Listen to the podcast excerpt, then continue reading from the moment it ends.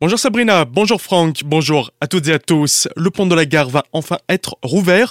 À Célestat, la municipalité a engagé depuis plusieurs mois d'importants travaux dans ce secteur et l'on ne pouvait plus passer sur le pont que dans un sens. Dès samedi, ce sera de l'histoire ancienne puisqu'il ne reste quasiment plus rien à faire.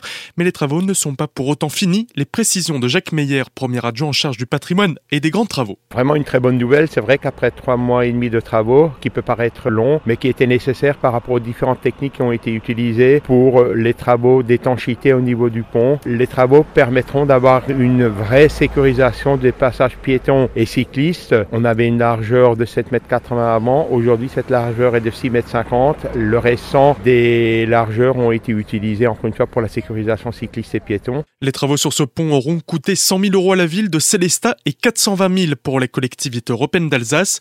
La municipalité espère pouvoir inaugurer les travaux réalisés sur l'espace multimodal de la gare sur le carrefour Charlemagne sur le pont de la gare fin novembre ou début décembre.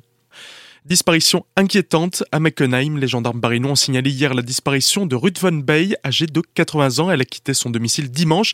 Elle était à bord de son véhicule, une Ford Fiesta blanche immatriculée AF 882YV.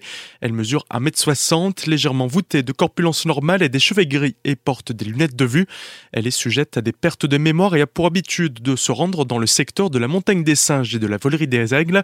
Si vous avez des informations pouvant aider les gendarmes dans leur recherche, vous pouvez contacter la gendarmerie de Markolsheim au 03 88 58 29 80 ou bien directement le 17. Tir à blanc, mais vraie condamnation. Début septembre à Colmar, un homme sort un 9 mm devant son beau-frère avant de tirer. Par chance, il était chargé à blanc, mais la détonation a bien effrayé la personne visée ainsi que le voisinage.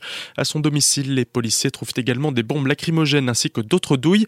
Jugé hier, l'homme a expliqué avoir essayé son arme auparavant. Il a été condamné à 8 mois de prison avec sursis pendant deux ans. Ses armes ont été confisquées. Il ne pourra plus en détenir durant 5 ans. Une enquête ouverte dans tout le Haut-Rhin. Un ressortissant kosovar a été placé en détention ce mardi. Samedi, il avait été mis en examen pour tentative d'enlèvement et agression sur mineurs. On le soupçonne de s'en être pris à de jeunes collégiennes mulhousiennes scolarisées à Jean 23. En leur montrant son portable, il leur demandait son chemin avant de leur montrer une vidéo pornographique. Les enquêteurs en charge du dossier ont fait le lien avec d'autres affaires du même genre qui ont eu lieu à Colmar, Lutherbach ou encore Bolvillers. L'enquête est donc étendue à l'ensemble du Haut-Rhin afin de rechercher d'éventuelles autres victimes. This is the Job, c'est la pièce qui sera présentée par les jeunes de l'atelier théâtre des Tanzmatten ce week-end à Célestat.